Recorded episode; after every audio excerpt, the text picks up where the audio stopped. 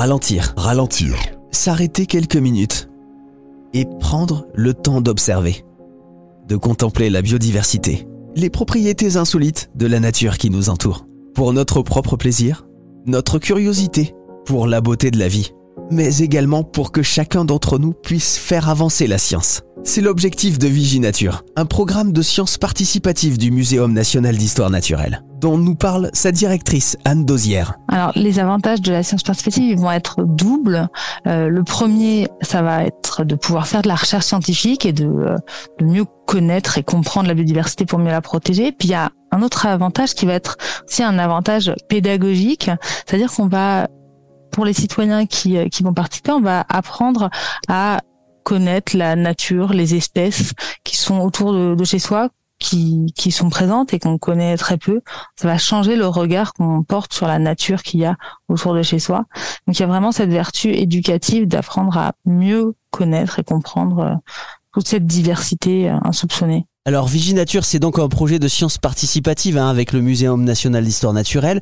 On peut se lancer quand on est citoyen euh, dans plein de projets, plein de d'observations différentes. Racontez-nous un petit peu. Alors on a différents types de, de, projets, des projets qui s'adressent aux différents publics en fonction euh, de, de, son travail, en fonction de ses connaissances. Donc il y a des projets pour les naturalistes pour lesquels il faut avoir des connaissances euh, préalables.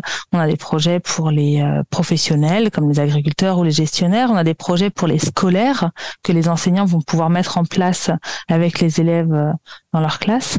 Puis on a des projets pour le grand public. Pour ces projets-là, il n'y a pas besoin de connaissances préalables pour participer. Euh, par exemple, on a un, suivi qui s'appelle le suivi photographique des insectes pollinisateurs, le SPIPOL. Et là, pour participer, le principe, ça va être de choisir une plante en fleurs et pendant 20 minutes de faire une collection photographique de tous les insectes qui vont venir se poser sur cette plante. Après, on va demander euh, aux participants de, de recadrer leurs photos et de les partager sur un site de participation en essayant de d'identifier, de trouver les noms des différents insectes qui ont été euh, qui ont été photographiés. Il va y avoir des allers-retours avec euh, des spécialistes et avec le reste de la communauté des observateurs pour pouvoir valider ces observations. D'accord. Et ça va permettre, par exemple, ce projet-là, de mieux comprendre les interactions entre les plantes et les pollinisateurs les pollinisateurs qui sont euh, des espèces très très importantes. Hmm. Il y a plein plein plein de projets, hein. viginature.fr euh, pour tous les voir et pour participer. Il y en a aussi où on peut euh, participer depuis chez nous, depuis la maison. Alors, on a des projets qui vont pouvoir se faire dans les dans les jardins principalement. On a par exemple le programme Oiseaux des jardins qui est euh, piloté par le Muséum national d'histoire naturelle et la Ligue de protection des oiseaux, dans lequel on va inviter euh, les citoyens et les citoyennes qui le souhaitent à venir faire des observations des oiseaux dans les jardins, à identifier ces oiseaux et à transférer ces données-là euh, sur le site Oiseaux des jardins et à faire remonter ces informations.